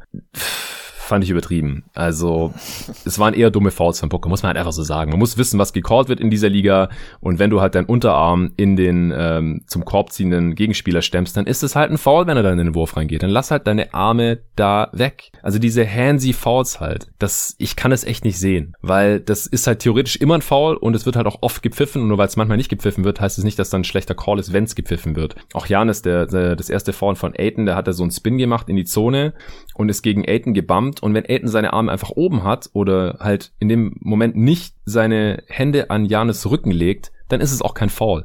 Aber wenn er es halt macht, dann kann man das halt pfeifen. Da braucht man sich auch nicht beschweren. Also Booker mit ein paar dämlichen Fouls auch schon davor und das äh, vierte dann Mitte des dritten Viertels, da habe ich gedacht, Monty Williams, lass den Typ drauf, der brennt gerade. Die Suns brauchen den Offensiv, die haben mit fünf Punkten geführt, 65 zu 60 und er nimmt ihn runter. Und Booker, also normalerweise, wenn ein Spieler so heiß ist, dann lässt du den sowieso drauf, unter allen Umständen. Dann auch Bookers normales Substitution Pattern, der geht ja nicht Mitte des dritten Viertels raus, sondern Chris Paul geht raus und dann kommt der Ende des Viertels wieder rein, wenn Booker dann Ende des Viertels rausgeht, frühestens. Und das äh, hat er ja auch über den Haufen geworfen. Also das sind halt zwei Gründe und dann halt noch ein knappes Spiel und halt dieses potenziell vorentscheidende Finals Game. Ich habe nur gedacht, das kann nicht dein Ernst sein jetzt, Monty Williams. Wieso nimmst du den da jetzt raus? Wie hast denn du das Ganze erlebt? Ich muss sagen, dass ich das eigentlich genauso sehe wie du. Das Einzige, was wahrscheinlich ein bisschen für Monty Williams Entscheidungsfindung spricht, ist, dass Booker halt später noch dieses eine ziemlich offensichtliche Foul gegen Drew Holiday hatte, was nicht gepfiffen wurde. Und ich fand auch später, aber da war das Spiel eigentlich auch schon durch, hatte einen Contest gegen Chris Middleton. Das war fast genauso grenzwertig und hätte auch gepfiffen werden können. Also ich kann schon ja. irgendwo verstehen, dass man Devin Booker nicht unbedingt traut, ähm, mit fünf fünf Fouls zu spielen. Aber ja, andererseits bin ich halt auch so wie du der Meinung, äh, man soll jede Minute, die man spielt, einfach so gut wie möglich maximieren und Worst Case spielt er dann halt am Ende nicht, das ist okay, aber wenn du dir bis dahin dann irgendwie eine 15 Punkte Führung erarbeiten kannst, statt nur fünf oder was es auch immer waren, dann ist das fast genauso viel wert. Und äh, ich verstehe ja. nicht ganz, wieso Coaches so viel an die letzten Minuten des Spiels hängen und dann so tun, als seien die anderen Minuten nicht fast genauso wichtig. Die, die, ja, die Abwägung Abwägung ist auch immer, vielleicht spielt er am Ende nicht, versus er ja, spielt genau. jetzt sicher nicht, weil ich ihn auf die Bank setze. Bullshit. Ähm, er saß dann auch nur kurz. Ja, er kam dann äh, wieder rein nach, ich glaube, weniger als zwei Minuten. Hat am Ende in diesem dritten Viertel 18 Punkte gemacht. Also hätte auch fast 20 gemacht, was dann der zweite Spieler seit Jordan 93 in den Finals gegen die Suns gewesen wäre, nachdem das Janis ja erst äh, kürzlich vollbracht hatte. Und ich bin mir sehr sicher, dass weder MJ noch Janis in äh, diesen Vierteln auf der Bank saßen. Book halt schon und natürlich sind die Bucks ja dann auch wieder äh, rangekommen. Also das, das hat aus meiner Sicht, wie gesagt, das, das war auf jeden Fall ein Problem. Es, es ist nie der einzige Faktor in dem Spiel. Da kommen so viele Sachen zusammen, aber es ist halt was Vermeidbares und deswegen regt es mich auf. Das Spiel war dann sehr, sehr knapp bis zum Ende des Viertels. Ähm, nach einem Tip-In von äh, Brooke Lopez äh, stand es 73-73. Suns haben dann noch mal einen kleinen äh, 7-0-Run hinlegen können. Campaign war drin, äh, hat einen Dreier reingeknallt. Die Suns haben Small gespielt zu dem Zeitpunkt, weil Aiton da nicht drauf hat, seine Pause bekommen. Cam Johnson äh, hat als Rim Protector funktioniert und hat Drew Holiday geblockt, der heute auch wieder einiges am Ring liegen lassen hat. Aber ich habe heute mal geschaut, in den Playoffs trifft er trotzdem noch 63% seiner Würfe Echt? am Ring. Ja, also fand ich auch krass. Der hat halt auch immer wieder einfache, wo kein Mensch da ist, aber alles, was contested ja. ist, trifft halt gefühlt nicht. Nee, also kommt mir wirklich so vor, Serie. als ja. würde er drei Layups pro Spiel verlegen. Also wie der an die 63 Prozent kommt, verstehe ich wirklich nicht, aber okay. Ja, ist halt direkt am Ring, also aus der Floater Range, da ist er deutlich schlechter. Ja, ich verstehe auch nicht, wie man, also 13 Punkte, obwohl der 20 Mal geworfen hatte und sogar all seine fünf Freiwürfe getroffen hat, ist schon eine besondere Leistung irgendwie. Ja. Ja, die Suns ähm, sind dann auch noch mit einer Sechs-Punkte-Führung ins vierte Viertel gegangen. Also es sah halt trotz allem immer noch ziemlich gut aus für Phoenix, aber es lag halt so gefühlt offensiv alles nur an, an Devin Booker. Und ich habe mich halt immer gefragt, wie nachhaltig ist diese Geschichte hier. Ich habe auch irgendwann im dritten Viertel ge getweetet, wenn es so weitergeht, macht, hat Booker am Ende 50 Punkte, aber die Suns verlieren mit sechs. Am Ende waren es 42 und sind mit fünf verloren. Also da lag ich leider erschreckend nah an der Wahrheit. Im vierten Viertel haben die Suns dann auch nochmal hm, erstmal einen Run hinlegen können und sind bis auf neun Punkte weggezogen nach einem äh, Dreier von Cam Johnson. Die Suns haben den Ball schön rumgeswingt und der war einigermaßen offen, haut das Ding rein. Aber Pat Connaughton dann auch direkt wieder mit der Antwort auf der anderen Seite. Also Connaughton heute mit echt immer wieder wichtigen Dreiern. Am Ende drei von sieben für elf Punkte bei Connaughton, neun Rebounds. Die Bucks aber auch nur 24% ihrer Dreier getroffen, sieben von 29. Aber jeder dieser sieben war gefühlt extrem wichtig. Also Middleton hatte ja auch auch drei, wie gesagt, und Portis hatte noch einen, aber das war gleich im ersten Viertel so ein Corner Three. Also gefühlt alle wichtigen Dreier äh, kamen von Pat Connaughton. Ja, dabei hat er sogar seinen ersten Dreier des Spiels geairballt, ja. wenn ich mich nicht irre. Ja, stimmt. Ja, Booker dann Fünftes Foul, auch echt dämlich, hat versucht, ja. PJ Tucker auszuboxen an der Baseline, ist da viel zu physisch reingegangen. Also ja, kann man mal machen, kann mal passieren, wenn man halt irgendwie einen Foul lässt hat oder zwei. Aber nicht, wenn du ein Foul Trouble bist. Dann spielst du nicht so. Also das, da gebe ich dir schon recht, dass Booker nicht der intelligenteste Spieler ist, wenn es um Foulvermeidung geht. Und dass das natürlich eine Rolle spielt bei der Entscheidungsfindung von einem Coach. Ja, wenn du einen super low Foul Spieler hast, dann lassen viele Coaches den Spieler auch eher drauf. LeBron, Kawhi und Konsorten, die faulen einfach einfach nicht viel über die Karriere gesehen im Schnitt und wenn die dann mal irgendwann in Foul Trouble sein sollten, dann denkt man ja gut, die, also ja, Foul Trouble in Anführungsstrichen, wenn die irgendwie drei, ja. vier Fouls früh haben, dann lässt man die einfach drauf und da passiert normalerweise auch nichts. Bei Booker ist es, ist es nicht so. Also das gibt Williams hier noch in gewisser Weise recht, aber wie gesagt, das ist bei mir immer die Abwägung zwischen, er sitzt am Ende vielleicht auf der Bank versus er sitzt jetzt safe und wir verlieren jetzt gerade vielleicht das Spiel. Ja, und ich finde dadurch, dass er Aiton halt genauso behandelt, verdient er diesen Benefit of the Doubt jetzt nicht per se, denn ja. Aiton sollte man das schon bedeutend mehr trauen als Booker und auch mehr als Williams es tut, denke ich. Ja, genau. Aiton ist auch sehr gut in äh, Foulvermeidung. Du hast ja vorhin schon gesagt, heute nur zwei Fouls und er hat halt streckenweise, streckenweise echt gute Defense auch gegen Janis gespielt. Ähm, hat ihn, hat ihn äh, gut gebumpt, sich ihm in den Weg gestellt. Er konnte ihn im Post-Up nicht schlagen, hat da viele schlechte Würfe auch von Janis erzielen können. Also ich hatte jetzt noch keine Möglichkeit, das irgendwie nachzuprüfen, aber ich kann mir gut vorstellen, dass bei fast jedem Fehlwurf von Janis Aiton halt beteiligt war, zumindest wenn es in der Zone war. Und bei den, äh, klar, wie gesagt, man kann Janis nie komplett aufhalten. Er hatte auch gute Aktionen gegen DeAndre Ayton, das ist gar keine Frage. Naja, äh, Booker auf jeden Fall mit diesem dämlichen fünften Foul. Ich glaube, da waren die äh, Suns gerade mit sechs Punkten noch vorne. Also ich würde schätzen, dass mindestens drei von Bookers fünf Fouls, also das waren, wie gesagt, Fouls, aber es waren halt dämliche und vermeidbare Fouls. Also da muss Booker auch an sich selbst arbeiten und das äh, hoffentlich auch in dieser Serie in der Form nicht mehr wiederholen. Ähm, was würdest du denn sagen, waren, waren dann so die entscheidenden Faktoren, außer dass Booker dann erstmal eine Weile auf der Bank gesessen ist und halt auch hier wieder. Ich verstehe es, wenn du ihn erstmal rausnimmst. Nur noch Booker, der hat sich unglaublich aufgeregt. Schon bevor dieses fünfte Foul begangen hat, da wollte er einen Call haben, hat den nicht bekommen. Also der war dann halt auch einfach hot und hatte sich einfach nicht so ganz im Griff, glaube ich, in dem Zeit, zu dem Zeitpunkt. Da verstehe ich es dann auch, wenn man einen Spieler mal kurz rausnimmt, dass er ein bisschen runterkommt. Er hatte ja im dritten Viertel auch nur eine kurze Pause gehabt und dann ja, hätte man, hätte vielleicht noch mal ein paar Minuten Verschnaufpause so oder so gegönnt. Aber er kam ja dann auch wieder viel zu lange nicht zurück, während halt dieser Vorsprung der Suns dann auch dahingeschmolzen ist. Ja, und die Offense der Suns war in dem Viertel irgendwie auch einfach durch. Das Einzige, was so einigermaßen funktioniert hatte, war, dass Jay Crowder ein bisschen durch die Gegend gestolpert ist und so, ja, ich will nicht sagen gefloppt, aber ein paar davon waren schon ja. etwas fragwürdig. Der hat sich sieben Freiwürfe abgeholt und ich würde sogar schätzen, dass die Hälfte davon ähm, durch Non-Shooting-Fouls waren, einfach weil die Suns im Bonus waren und er dann immerhin noch ein paar Punkte wieder gut machen konnte. Aber ähm, Chris Paul musste dann das ganze Viertel natürlich spielen, weil Booker so viel gesessen hat und ja. der hat halt nur einmal getroffen bis zu diesem Garbage-Time-Wurf und hatte halt auch nur zwei, äh, beziehungsweise hatte zwei Turnovers zu sein, nur zwei Assists und das reicht dann einfach nicht als erste Option in einem letzten Viertel, gerade weil Janis sich auch wirklich gut behauptet hatte und auch ein sehr starkes defensives Viertel hatte mit Steals, Transition League Outs und dann natürlich noch den Block am Ende. Ja, also die Bucks haben das letzte Viertel 33 zu 21 gewonnen und am Ende des Spiels halt mit sechs, das äh, sagt ja schon fast alles aus. Also sind mit sechs Punkten Rückstand ins Viertel gegangen, konnten das Spiel halt dann nochmal komplett drehen. Und es war halt auch, weil Booker fast fünf Minuten in diesem Viertel auf der Bank saß. Er kam dann halt auch wieder rein mit fünf Fouls. Und das ist ja auch immer mal noch so ein Faktor, der nicht cool ist, aber der halt auch einfach realistisch da ist. Wenn Stars fünf Fouls haben, dann haben Refs auch meistens nicht so Bock in einem engen Playoff-Spiel, den ihr sechstes Foul zu pfeifen für irgendeinen Scheiß. Was?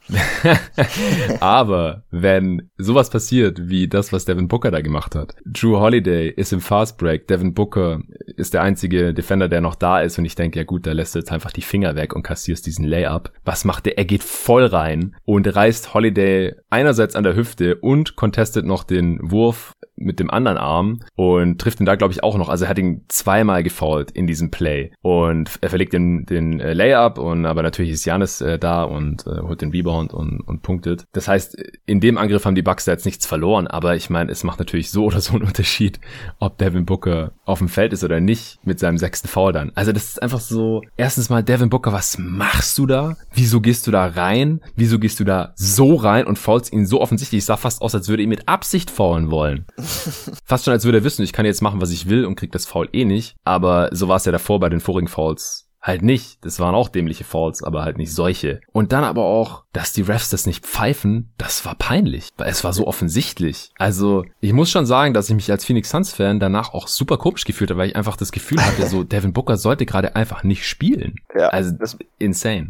Macht auch, ich verstehe nicht, wie der Schiedsrichter das nicht gesehen hat, weil man sah später von dem Kamerawinkel vom Scoreboard, dass der Schiedsrichter auch genau in der Verlängerung der Kamera, also man konnte total der wollte den Arm nicht, der wollte nicht pfeifen. Sehen. Der wollte nicht das ist pfeifen. unglaublich, richtig richtig, richtig schlecht. Das also. darf nicht sein. Also nee. das, das, kann einfach nicht sein. Unfassbar. Also spätestens da war das Spiel einfach nur noch komisch. Mhm. Also Booker war dann halt noch drauf und dann später gab es sogar nochmal einen Fast Break, wo er wieder reingegangen ist, jetzt nicht so quasi absichtlich gefault hat, aber es war schon sehr, sehr riskant, wie er da rein ist. Ich will jetzt nicht sagen, das war safe ein Foul. Ich glaube, er ist dann da so relativ rückwärts gesprungen, aber die Arme auch so ein bisschen nach vorne runtergenommen. Ich habe es mir jetzt nicht nochmal angeschaut. Äh, ich wollte mir eigentlich die Crunch-Time auch nochmal anschauen, aber ich habe es jetzt noch nicht geschafft. ja, das, das war der Play gegen Middleton, oder? Als Middleton den Layup gescored hatte. Das fand ich nämlich auch ein bisschen grenzwertig. Aber das war ja. für mich als No-Call okay. Also genau. Middleton ist zwar hingefallen, aber ich finde das immer ja. schwer, wenn beide Spieler so ein bisschen seitlich, aber keiner so wirklich in sich reinspringt, um zu entscheiden, was das sein soll. Aber ja, der an,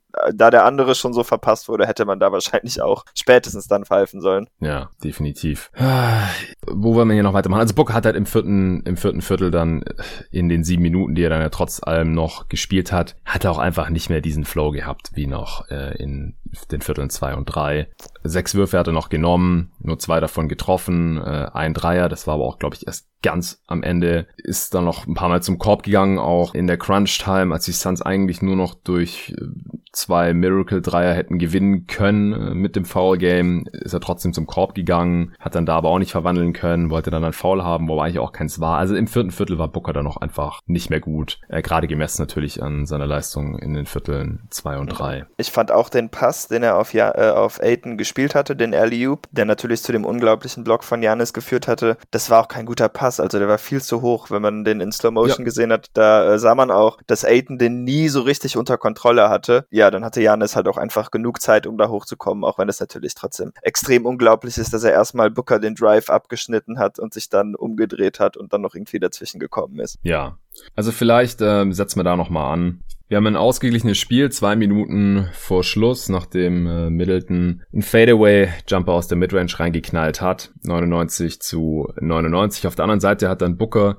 äh, seinerseits einen Pull-Up-Midranger nicht verwandeln können, mit noch 1,40 zu spielen. Middleton hat auf der anderen Seite wieder einen Pull-Up-Jumper reingeknallt. Also da war er dann, wie gesagt, zur Stelle. Also das war super wichtig, diese beiden Jumper aus der Midrange, äh, auch über die Defense. Also Middleton ist einfach ein Tough-Shot-Maker und und an manchen Tagen macht er die Dinge einfach und dann halt auch in der Crunch-Time, auch nicht nur gegen die Celtics, wie du ja immer ganz gerne betonst. Aber was, oder wie ist es, die Dreier trifft er in den Playoffs gegen die Celtics irgendwie deutlich besser ja, als gegen also Team? es ist in erster Instanz die Dreier, aber ähm, das wirkt sich natürlich auf alles aus. Ich habe es jetzt nicht vor mir leider, aber also ich bin mir ziemlich 10% sicher. bessere Dreierquote gegen die Celtics als gegen alle anderen Teams. Ja, aber ich bin halt auch noch ziemlich sicher. Ich glaube, die Zahl ist auch in mein Hirn gebrannt, leider. In dieser einen Runde, die die Celtics zum Glück gewonnen hatten, äh, als Prunty der Coach von den Bucks war, hatte Middleton ein 71% True Shooting Percentage über die Serie. äh, ja, das wird mich nie mehr in Ruhe lassen, fürchte ich. War auch klar, dass ich heute das Middleton-Game hier mit dir dann besprechen muss. In den letzten zwei Minuten 15 hatte er 10 Punkte drei von fünf Field Goals, aber das waren natürlich auch vier Freiwürfe bei, die alle durch äh, absichtliches Foul entstanden ja. sind, genau. Aber halt trotzdem sechs sehr schwere Punkte getroffen aus fünf Würfen. Ja, ja wie gesagt, bis, bis in die Crunch dann bis zu diesen letzten zwei Minuten, da hat er so ein mäßig effizientes Game gehabt und dann halt diese zwei super wichtigen Pull-Up-Fadeaways aus der Midrange. Ähm, erst so Ausgleich, zum Ausgleich, dann zur Führung 1,28 vor Schluss und dann äh, 1,14 vor Schluss. Äh, Booker äh, zieht über die Midrange, Janis hilft aus, um halt den Wurf von ihm zu verhindern. Ähm, er sieht das, sieht, dass Aiton frei zum Korb rollt oder da halt schon steht und spielt einen Lob-Pass, der halt zu hoch war. Dadurch hat der Ball zu lange gebraucht, um wirklich vor den Ring zu kommen. War natürlich ein ganz guter und präziser Pass und wenn der Defender halt nicht äh, der Greek Freak ist, dann ist es, sind das ja auch sichere zwei Punkte. Aber Janis verteidigt den Drive und den äh,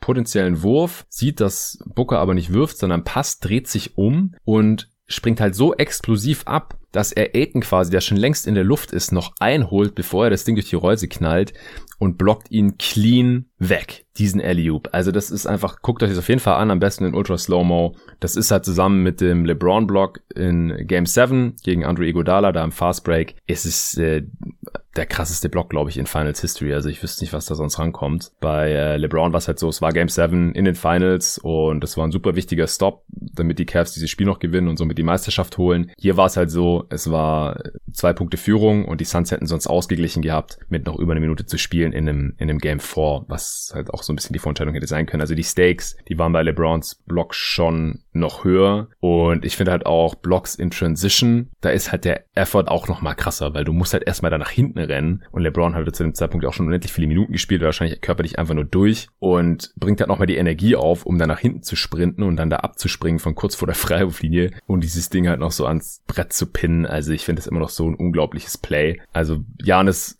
auch unglaublich, die Strecke, die er zurückgelegt hat, wie er da reagiert hat, antizipiert hat und äh, ihn dann noch wegfischt. Aber den von LeBron fand ich noch eine kleine Spur beeindruckender, auch weil er halt natürlich gleich die Vergleichsdebatte losging auf Twitter. Wie siehst du das? Äh, ich fand den Call von Mike Breen bei LeBrons Block viel besser und da ja, stimmt. hat er für mich gewonnen. oh, Block by James. Genau. Ja, also und ESPN hat ja gestern auch verkackt, überhaupt mal ein Replay von zu zeigen. Ich habe gedacht, was, ist, was geht bei ja. denen? Haben die das nicht gesehen, was da gerade passiert ist? Also da hat irgendjemand total gepennt. Äh, der Broadcast war eigentlich schon vorbei und dann war quasi schon Werbebreak und dann kamen sie nochmal und haben dann irgendwie noch fünf Wiederholungen von dem Block gezeigt, aber da war es dann halt auch schon irgendwie zu spät. Da hatten dann schon viele wahrscheinlich abgeschaltet. Äh, sehr seltsam. Also Janis mit dem Block und äh, Tucker hat den Rebound geholt. Chris Middleton hat dann 50 Sekunden vor Schluss nochmal einen Pull-Up-Jumper genommen, den nicht getroffen, aber wie sollte es anders sein? Holiday holt den Offensiv-Rebound, wieder Middleton, Pull-Up-Jumper, 40 Sekunden vor Schluss wieder nicht getroffen. Also da hatten die Bucks nochmal ein paar Chancen. Äh, direkt ein Two-Possession-Game draus zu machen. Uh, Bridges holt den Rebound, Chris Paul geht in den Angriff, ungefähr 30 Sekunden verschlossen, vertändelt den Ball halt einfach äh, irgendwie. Klar, da waren auch zwei Defender da, aber normaler Chris Paul, behaupte ich jetzt einfach mal, der vertribbelt sich dann nicht und verliert dann einfach irgendwie den Ball der 30 Sekunden vor Schluss. In einem Spiel, wo man zwei Punkte hinten liegt und das halt so ungefähr die wichtigste Possession ist, das, also ich bin fast vom Glauben abgefallen. Zuerst so geblockt zu werden und dann, dass Chris Paul einfach so den Ball da so verliert, das war schon sehr, sehr schwer schwer zu verkraften. Ja, ich war auch schockiert. Das erinnerte so ein bisschen, und ich weiß nicht mehr, welches Spiel das ist, aber als sie gegen, als er noch bei den Clippers war und gegen, gegen Thunder. Gen ja. Genau daran musste ich denken. Da hat er ja auch irgendwie in den letzten zwei Minuten so viele Fehler begangen und komische Entscheidungen getroffen. Und äh, ja, irgendwie war das sehr ähnlich, dieses Spiel. Ja, ja, also ich hoffe, dass das nichts Mentales ist bei ihm, dass, mhm. dass er jetzt doch irgendwie unter dem Druck so ein bisschen zusammenbricht. Weil das hatten wir halt, wie gesagt, auch schon mal, schon ein paar Jahre her, damals noch bei den Clippers da hat er auch solche unerklärlichen Szenen gehabt. Und nicht, dass sich das hier irgendwie in den wichtigsten Playoff-Momenten in seiner Karriere so ein, so ein Muster abbilden lässt. Also ich weiß es nicht. Da müssen wir jetzt natürlich noch mal mindestens zwei Spiele abwarten, bevor wir das dann hier bewerten. Aber die letzten Spiele, da hat sich Chris Paul, und Chris Paul ist natürlich einer der Hauptgründe, wieso die Suns überhaupt nur hier in diesen Finals sind. Versteht mich nicht Klar. falsch. Aber bisher hat sich hier Paul äh, nach Spiel 1 echt nicht mit rumbekleckert. Ja, Holiday im Endeffekt mit dem Stil und Middleton mit äh, Fast Break, Layup zum 99 zu 103, 27 Sekunden vor Schluss, äh, Two-Possession-Game, da war es dann eigentlich schon durch, es sei denn, die, die Suns treffen halt noch irgendwie sofort ein Dreier, faulen die Bucks und selbst wenn sie beide treffen, dann müssen sie halt nur in Anführungsstrichen nochmal einen Dreier treffen. Das ist die einzige Möglichkeit. Und was machen die Suns? Die äh, gehen auf ein Layup. Mehrfach. Auch so eine Sache, die ich nie verstehen werde bei NBA-Teams. Es ist doch so offensichtlich, was passieren muss. Und das muss, ist ja schon ein Wunder, ja. Man muss die Dreier treffen. Oder hoffen, dass der Gegner alle Freiwürfe wirft. Aber das ist halt normalerweise nicht der Fall. Äh, es sei denn, Antetokounmpo holt den Rebound nach dem Layup-Miss von Booker. Was auch der Fall war. Aber sie faulen ihn einfach nicht schnell genug und er passt schnell auf Middleton.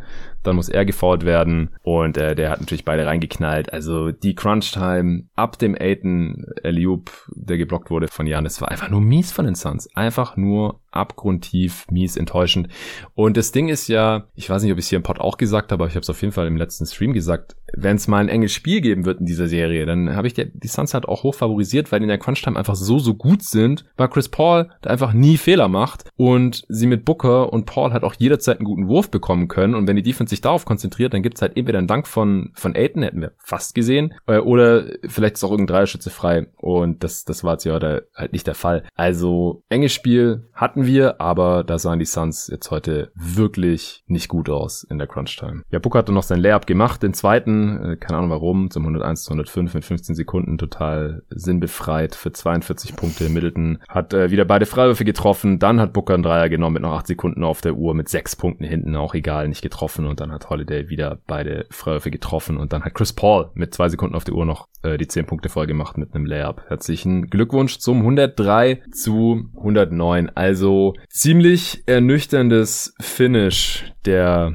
Phoenix Suns hier. Und ähm, wie gesagt, es gab jetzt hier nicht den, den einen Faktor, aber ja, Booker super on fire. Dann erst mit theoretischem Foul Trouble, dann mit praktischem Foul Trouble und einer unerklärlichen Entscheidung der Refs. Also es ist mir echt egal, jetzt ob, ob ich Suns-Fan bin, ob das ein Suns-Spieler war oder irgendein Spiel, wo ich gar keine emotionale Beteiligung habe. Sowas will ich nicht sehen als Fan. Was ist das denn? Das war einfach Cringe-Moment für die NBA. Ja, die Bucks haben dominiert an den offensiven Brettern in der zweiten Halbzeit vor allem. Sie haben einfach sehr wenig Turnovers begangen in diesem Spiel und, und haben mit dem Druck, den sie über die Defense aufgebaut haben, gerade Personen von Holiday, aber auch die anderen Spieler, haben sie einfach immer wieder Turnover forciert der Suns und dann haben die Suns halt zusätzlich noch diese unforced Turnovers begangen, gerade in Person von Chris Paul und das kann ich mir aber nicht erklären. Ich, ich ich weiß nicht, was noch dazu sagen soll.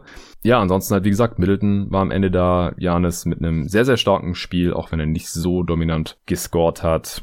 Hast du jetzt noch was zu dem Spiel, was wir gar nicht angesprochen haben? Irgendein mm. Faktor mm. oder was, wo man im nächsten Spiel drauf achten könnte? Gar nicht, will ich nicht sagen, aber ich wollte noch mal kurz zu den offensiven Brettern kommen, denn das liegt bei den Bucks ja zum einen einfach daran, dass ihre Bigs das machen, sei es Janis, Lopez oder Portis. Aber was ich in diesem Spiel auch sehr interessant finde und ich glaube, das ist sogar relativ nachhaltig gegen die Suns, ähm, weil das wahrscheinlich nicht Booker und Pauls Stärke ist und die auch vielleicht etwas schmächtiger sind. Aber das ist, dass die Bucks gerne ihre Guards im Dunker-Spot posten, ähm, wovon ich eigentlich kein großer Fan bin, weil ich finde, das macht komische Sachen mit ihrem Spacing. Aber ich fand, das war heute auffallend effektiv, denn Holiday hatte drei offensive Rebounds und Connaughton hatte auch drei offensive Rebounds. Und ähm, ja. ich könnte mir vorstellen, Tucker dass die auch. Suns sich da noch irgendwie was für einfallen lassen, dass nicht nur die Bigs der Bucks am offensiven Brett dominieren, aber halt auch die Guards, wenn sie die, sie da platzieren können. Ja, das ist mir auch aufgefallen. Bei den Suns hat halt niemand mehr als einen Offensivrebound, halt auch nicht Aiton. Das ist äh, ein bisschen enttäuschend. Und drei Spieler haben gar keinen Offensivrebound, deswegen insgesamt fünf. Und bei den Bucks haben alle fünf. Ungefähr fünf Spieler mehr als zwei Offensivrebounds. Tucker drei, Janis fünf, gut muss man leben. Lopez hat nur einen. Äh, das ist eher unterschiedlich für ihn. Holiday drei, Connaughton drei, ist gerade schon gesagt und Port ist auch noch zwei. Die werden da einfach ein bisschen übermannt. Das ist zum Teil natürlich absehbar, wenn man sich die beiden Teams anschaut, aber das müssen die Suns auch einfach besser machen. Ich weiß, ja. dass es schwierig ist, da die Balance zu finden zwischen wir wollen ein bisschen in Transition kommen ähm, oder kommt natürlich auch dann teilweise darauf an, wer da jetzt wie verteidigt wird und wo dann die Rebounder stehen, aber Gang Rebounding nennt man das ja. Ja, jeder boxt aus und dann muss sich halt nur noch in Anführungsstrichen jemand den Rebound schnappen und Aiden kann das halt nicht alleine richten. Also wie gesagt, er hat einen Haufen Rebounds heute, 17 Stück, 16 davon defensiv, aber es reicht halt nicht. Ja, da, da muss mehr Hilfe kommen von den anderen Spielern. Ansonsten ähm, gibt jetzt einige Spieler-Statlines, die wir heute noch gar nicht angesprochen haben. Ich wollte dich noch fragen, was du von Brook Lopez hältst bisher in dieser Serie. Also ich hatte als Suns-Fan ziemlich Respekt Respekt vor ihm, dass er halt auch gerade seine Körperlichkeit da ausspielen kann, wenn dann noch der Dreier fällt, er irgendwie Offensivrebounds holt, hinten die Zone vernagelt und so. Wie siehst du ihn denn bisher in dieser Serie? Also eigentlich fand ich ihn bisher ganz gut. Ich verstehe auch nicht wirklich, dass er so wenig spielt, wenn ich ehrlich bin, weil er scheint mir einfach besser als Portis, aber man kann auch nicht wirklich mit den Resultaten argumentieren, finde ich. Also die. Ah, doch, es läuft halt besser, ähm, wenn man sich plus minus anschaut, läuft es deutlich besser, wenn Lopez nicht spielt. Ah, okay. Ja gut, dann kann man wohl mit den Resultaten äh, diskutieren, dann werde ich das auch tun. Also ich würde Lopez auf jeden Fall Portis gegenüber bevorzugen. Äh, ich hatte jetzt nur gesehen, dass heute Bobby Portis zum Beispiel einen besseren Plus-Minus hatte, obwohl er nichts getroffen hatte, abgesehen ja. von dem einen Dreier da im ersten Viertel, den du schon angesprochen hattest. Ähm, ja, nee, also wenn das sich über die Serie nicht mal so macht, dann würde ich auch auf jeden Fall Lopez bevorzugen, denn der ist ein konstanterer Scorer, ein konstanterer Verteidiger und ich finde ihn jetzt defensiv auch nicht wirklich viel lahmer als Portis, auch wenn man da wahrscheinlich nicht ganz so schnell alles switchen würde mit ihm auf dem Platz. Aber ja, also ich finde das auch ein bisschen komisch, dass er so wenig spielt, da würde ich dir recht. Ja, konzeptionell ist er halt der deutlich bessere Spieler als Portis, ja. aber praktisch funktioniert es mit ihm halt nicht so gut. Es ist halt teilweise die Drop-Defense, teilweise bestimmt auch ein bisschen Pech und es ist natürlich super small Sample Size nach wie vor, auch nach vier Spielen hier mit Plus Minus ist mir jetzt auch vor allem die letzten beiden Spiele aufgefallen, aber ja, Lopez hat dort halt alle seine vier Zweier getroffen, aber keinen seiner fünf Dreier, dafür sechs Freiwürfe gezogen und alle getroffen, was wichtig ist, wenn Janis in einem Spiel mal nur vier Freiwürfe trifft. Ja, er alleine halt nicht diese Diskrepanz wettmachen kann, also er hat über weite Strecken die meisten Freiwürfe gehabt, auch in äh, diesem Spiel, glaube ich, weil Middleton ist ja erst am Ende dann auf die 8 gekommen, Holiday dann auch erst ganz am Ende auf die 5 und Janis war wie gesagt nur bei 4 von 8. Also er hat auch seine 14 Punkte gemacht in 19 Minuten, aber defensiv funktioniert es einfach nicht so gut, wie wenn Portis drauf ist, was ein bisschen absurd klingt, aber er, er kann halt einfach nicht switchen. Ich, das kann Portis halt noch ein bisschen besser. Ich würde es auch weiter nicht überbewerten, aber bisher fahren die Bucks halt irgendwie besser damit, wenn Lopez irgendwas zwischen 20 und 30 30 Minuten, vielleicht sogar unter 20 Minuten spielt wie in den letzten paar Spielen. Drew Holiday war heute wieder sehr, sehr off. Im letzten Spiel 5 von 10 Dreier, heute 0 von 5 Dreier.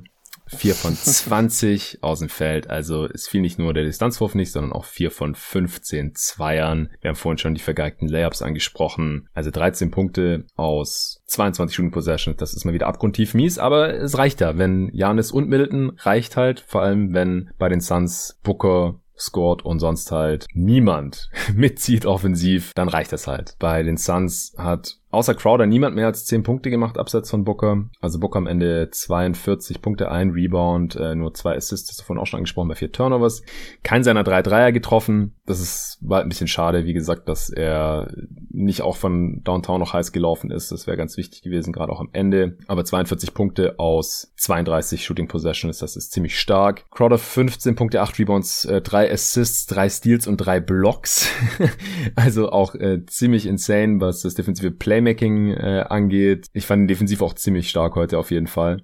Aber ähm, offensiv, ja, bis auf die paar Bullshit-Calls, die er da äh, ziehen konnte und über die Freiwürfe, dann war das jetzt auch nicht so super effizient nach seinem äh, sehr, sehr guten Shooting-Game in Spiel 3. Äh, Bridges hat über weite Strecken im vierten Viertel nicht spielen dürfen. Das hat dann Cam Johnson, der auch ein gutes Spiel hatte, erledigen dürfen. Aber erstens lief Bridges ein bisschen besser auf dem Feld und er ist auch einfach der bessere Spieler. Und es war jetzt nicht so, dass Cam Johnson total unglaublich gespielt hat und Bridges irgendwie voll schlecht war. Also das habe ich auch nicht ganz verstanden. Bridges am Ende nur mit 25 Minuten Spielzeit, äh, Johnson mit fast 29 Minuten. Stats sind jetzt relativ vergleichbar. Aber ja, mit, mit Johnson hat man halt noch ein bisschen mehr Größe auf dem Feld, das sich jetzt aber heute auch nicht so sehr in irgendwas wiedergespielt hat, wie ich finde. Also das war auch eine, eine komische Entscheidung noch von Monty Williams, wie ich finde. Ja, Johnson hatte 10 Punkte noch, neben Chris Paul, die einzigen sonst noch zweistellig waren. Campaign 9 Punkte aus 7 Shooting Possessions. Craig hat 15 Minuten gespielt, das äh, lief ganz okay. Ja, von Aiton muss halt offensiv wieder mehr kommen. Also 3 von 9, äh, keine Freiwürfe, das ist einfach unentschuldbar. Dafür ist offensiv auch einfach zu wichtig. Das ist bei ihm offensichtlich keine physische Frage, sondern eine Mentalitätsfrage, die er in diesen Playoffs bisher auch zu 90 Prozent Prozent beantworten konnte. Wie gesagt, das war eher so Regular Season, unkonstantes, offensiv softer Aiden, den ich schon oft gesehen habe, aber in den Playoffs bisher eigentlich nicht. Klar, es ist der größte Moment, in dem Aiden bisher gespielt hat in seiner Karriere, aber auch da kann ich mir vorstellen, dass das dann vor allem zu Hause in Spiel 5 in Phoenix wieder deutlich anders aussehen wird. Tucker heute mit 0 Punkten, nur ein Dreier genommen, nicht getroffen. Ja, ich glaube, ansonsten wären wir jetzt heute auch durch. Ich habe zumindest nichts mehr und ich bin froh, dass ich mich jetzt zwei Tage von diesem Game erholen kann. die Bucks am Ende noch mit 115 Offensivrating. Äh, Phoenix 106, obwohl äh, die Bucks echt ineffizient in dieses Spiel gestartet waren und unter 50% True Shooting haben. Das liegt halt, wie gesagt, einfach daran, dass sie fast keine Turnovers hatten und so viele uns eingesammelt haben. Ein paar mehr Freiwürfe auch als Phoenix. Aber wie gesagt, die, die Bucks spielen einfach physischer. Die gehen mehr zum Korb, mehr, gehen mehr in die Zone, zum Ring und dann kriegst du auch mehr Freiwürfe. Also ich sehe da echt keine Verschwörung. Tut mir leid, Suns-Fans. Ähm, 15 zu 0 Fastbreak-Punkte, auch noch ein Punkt. Für Milwaukee definitiv. Die, die Suns, die müssen einfach die Pace auch hochhalten, beziehungsweise immer, also wieder diese gute Balance finden, wie in den ersten beiden Spielen aus Transition und Halfcourt, aber da macht halt die Defense der Bucks den Job extrem gut, da Druck zu machen. Gerade auch Drew Holiday wieder Full Court Pressure und so. Vielleicht findet Monty Williams da auch noch ein paar Lösungen für Spiel 5. Was denn deine Vorhersage jetzt für das nächste Spiel und für die restliche Serie? Hm, ich glaube, ich bleibe bei Suns in 6, wie ich vorher gesagt hatte. Aber ich finde, es wird schon irgendwie ein bisschen eng. Also die letzten beiden Siege der Bucks waren halt schon ziemlich überzeugend. Auswärts mhm. sind sie nicht ganz so gut. Das wird den Suns sicherlich auch entgegenkommen. Aber sie müssen, glaube ich, noch irgendwie ihr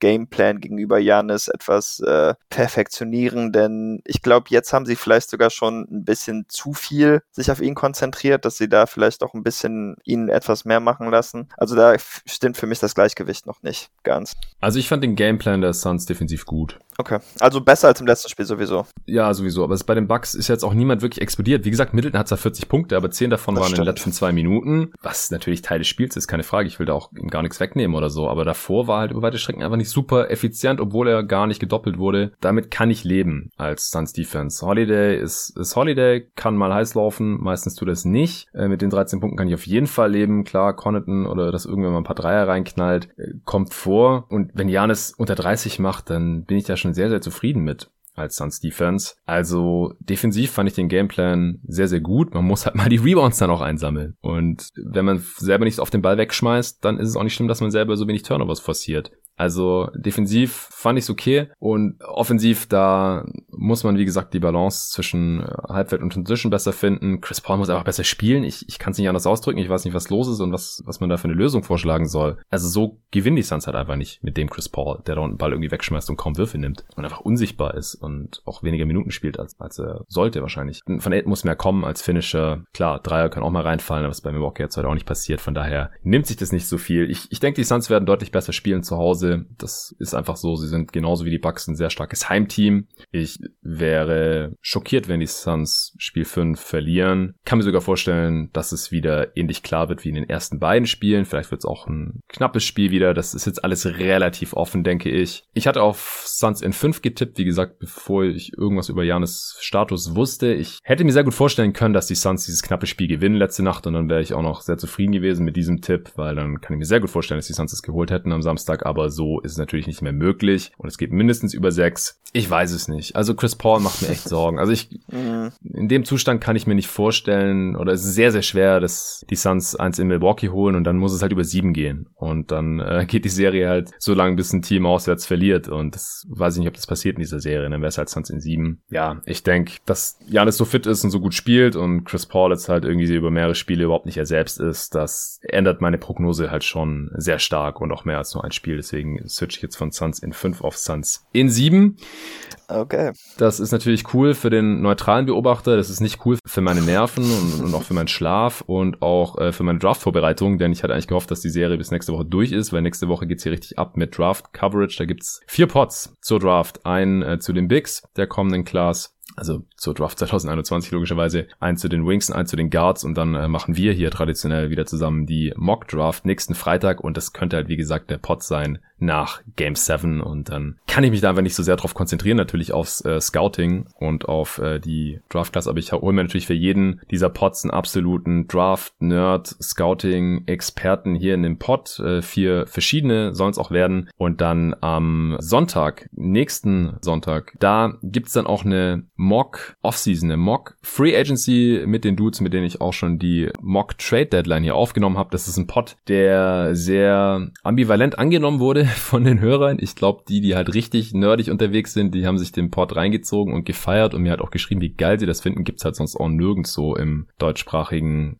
Podcast-Raum. Und andere Leute konnten damit gar nichts anfangen. Also kann ich auch nachvollziehen. Also da setzen sich dann halt äh, vier absolute Teambuilding und CBA Contracts Nerds hin und überlegen, welche Trades könnten wir hier einstielen, die natürlich auch regelkonform sind, die beide Teams oder alle Teams weiterbringen und natürlich auch, was könnte man diesen Free Agents bieten, was würden die dann da annehmen und wie sehen die Teams dann danach aus. Und wir werden es hier bei jeden Tag NBA halt so machen, dass äh, das dann auch auf unserer, deiner, David und meiner Mock Draft aufbaut. Also wir äh, berücksichtigen mhm. dann da schon die Draft Picks, die wir für die Teams gemacht haben. Das heißt, wir sollten auch wieder die gesamte erste Runde mindestens durchpicken. Das heißt, äh, es steht noch einiges an Arbeit äh, für mich aus, damit ich da auch eine kompetente Meinung zu habe und wir dann auch eine gute Entscheidung treffen können für alle Teams. Denn dann müssen die drei GMs der 30 Teams, das sind dann äh, wieder der Julian Lage, der Tobi Bühne und der Sven Scherer von basketball.de. Ähm, und ich bin der Spieleragent äh, komplett in äh, der Free Agency. Das heißt, ich vertrete alle Free Agents, ich, ich bin der Agent für alle Spieler und dann dürfen die mir Angebote machen machen und dann muss ich mir überlegen, aus Sicht des Spielers, äh, will ich dahin, passt es mit meinen Anforderungen zusammen, gehaltstechnisch, spielzeittechnisch, Rolle, Gewinnchancen und so weiter. Und dann werden wir am Ende, wahrscheinlich nach vielen, vielen Stunden, so wie ich uns kenne,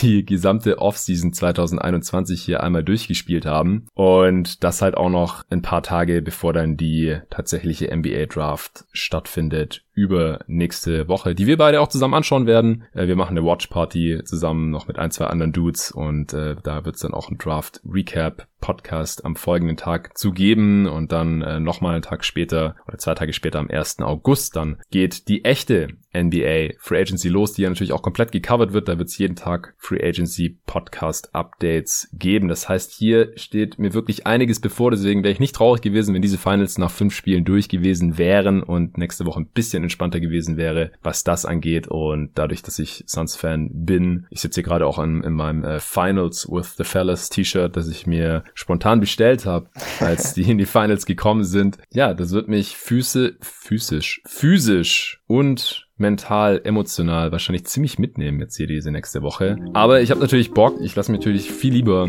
emotional mitnehmen von den NBA Finals, weil mein Team mental beteiligt ist, als von der NBA Draft, weil mein Team den ersten Pick hat oder, oder den vierten oder sowas. Das ist gar keine Frage. Deswegen, ich bin hyped up. Ich habe mega Bock. Morgen gibt's hier den nächsten Pod. Es wird ein Fragenpod mit Ole Freaks vom Korbjäger NBA Pod von äh, der Five, ein Kollege und natürlich auch von Spox NBA. Die äh, Fragen haben Pod Supporter schon fleißig reingeschickt. Äh, deswegen jetzt bitte keine mehr schicken, falls ihr das jetzt erst irgendwie mitbekommt. Da gibt es ja immer einen Aufruf. Da bekommen theoretisch alle Supporter auf Steady HQ, die dieses Projekt hier schon unterstützen, eine E-Mail. Und ich werde jetzt gleich dem Ole ein paar Fragen auswählen und rüberschicken. Und dann gibt es hier morgen die Sonderausgabe der Answering Machine und dann danach den nächsten Pod. Natürlich nach Spiel 5. Zusammen mit dem Arne habe ich hier dann bei mir zu Hause Finals Watch Party. Er hatte auch Suns in 5 getippt und dann haben wir natürlich auch gehofft, dass es überhaupt eine fünfte Spiel gibt. Das war natürlich relativ realistisch. Äh, dann hatten wir gehofft, dass wir eventuell danach die Suns Meisterschaft zusammen hier feiern können. Das äh, geht jetzt nicht mehr, aber